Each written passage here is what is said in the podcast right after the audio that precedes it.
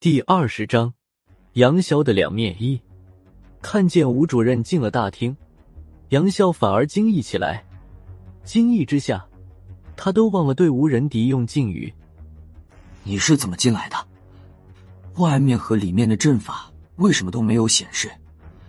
吴仁迪有点不耐烦的看了他一眼：“我是不是进来之前，要先在外面喊声报告？等你同意了，我才能进来。”听他这么说话，我心里长出一口气，食指也离开了扳机的位置。这是真的无人敌，他尖酸刻薄的语气，一般人是学不来的。吴主任，您明白，我不是那个意思。杨潇干笑了一声，于公于私，他现在都不敢得罪吴仁迪。倒是吴仁迪看了杨潇一眼，忽然皱起了眉头，说道。你什么时候受的伤？杨潇叹了口气，将刚才和我们说的又讲了一遍。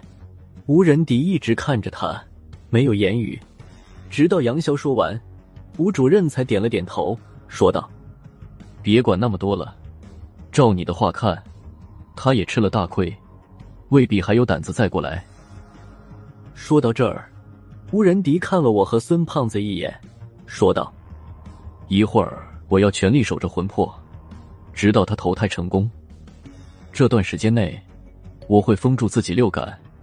这栋楼就算塌了，我都不会知道。杨潇会看住门口，里面这四层楼就交给你们俩了。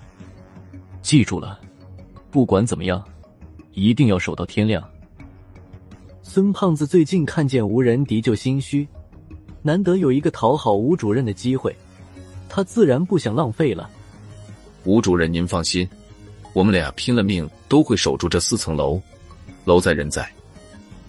看着他略显做作的样子，我突然感到一阵好笑。孙胖子倒是没敢说楼不在的话，人在不在？时间一分一秒过去，杨潇和吴主任却没有任何行动的意思。吴仁迪靠在椅子上闭目养神，杨潇则坐在门口，瞅着门外黑漆漆的夜色发愣。他一动不动的，好像木雕泥塑一般。我和孙胖子心里没底，过去问了杨潇，他还是直勾勾的盯着外面的夜色，嘴里蹦出来几个字：“少安勿躁。”到了十一点左右，吴仁迪那边突然开始行动了，一点预兆都没有。他直挺挺的从椅子上站了起来，孙胖子在他身边。瞧见吴主任的面容后，被吓得连退了几步。我瞧见吴仁迪现在的模样，也有点毛骨悚然。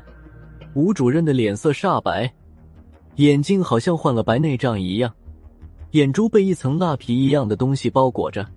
他的嘴巴紧紧的闭合着，鼻孔、耳道里不知什么时候都长了一层白色的黏膜，加上他原本的白头发，这么看上去，真让人有点接受不了。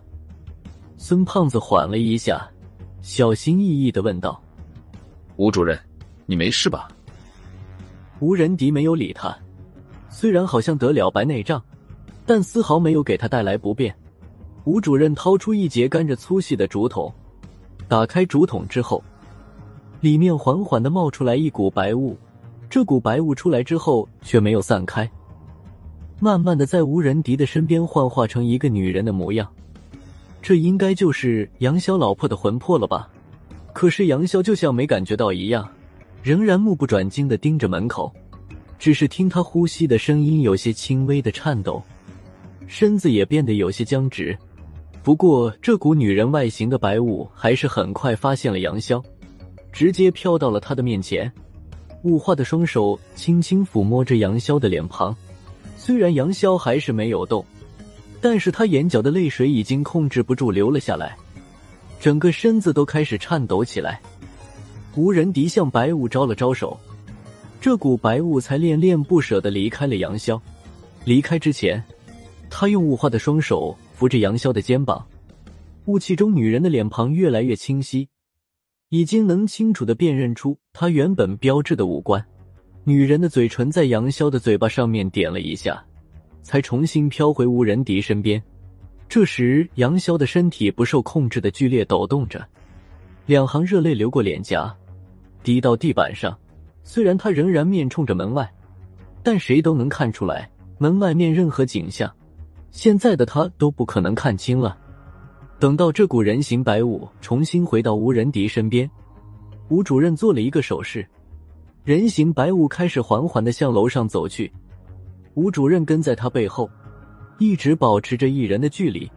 我和孙胖子一直看着他们上了四楼，向病房那边走去。说来也奇怪。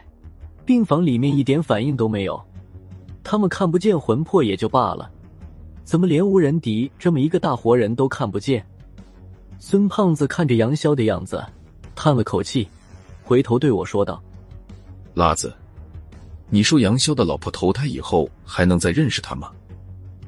我说道：“再过不到一个小时，孩子出生以后你就知道了。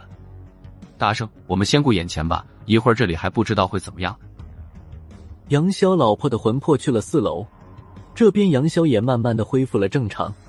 我和孙胖子想去安慰他几句的时候，杨潇突然站了起来，眼神里流露出一丝厉色，朝门外一阵的冷笑，说道：“你真是算准了才来的，看来我的事情你知道的不少啊。”杨潇这是发现了什么？我和孙胖子同时将手枪掏了出来，一起对准了门口。只要外面有风吹草动，马上就给对方一梭子。但我们等了半天，外面一点动静也没有。又过了一会儿，还不见外面有什么动静。杨潇哼了一声，又说道：“你不敢现身吗？”最后一个字出口的时候，他的手里突然多了一根巨大的铜钉，一甩手，铜钉电闪一般穿过玻璃大门，直飞向外面的夜色中。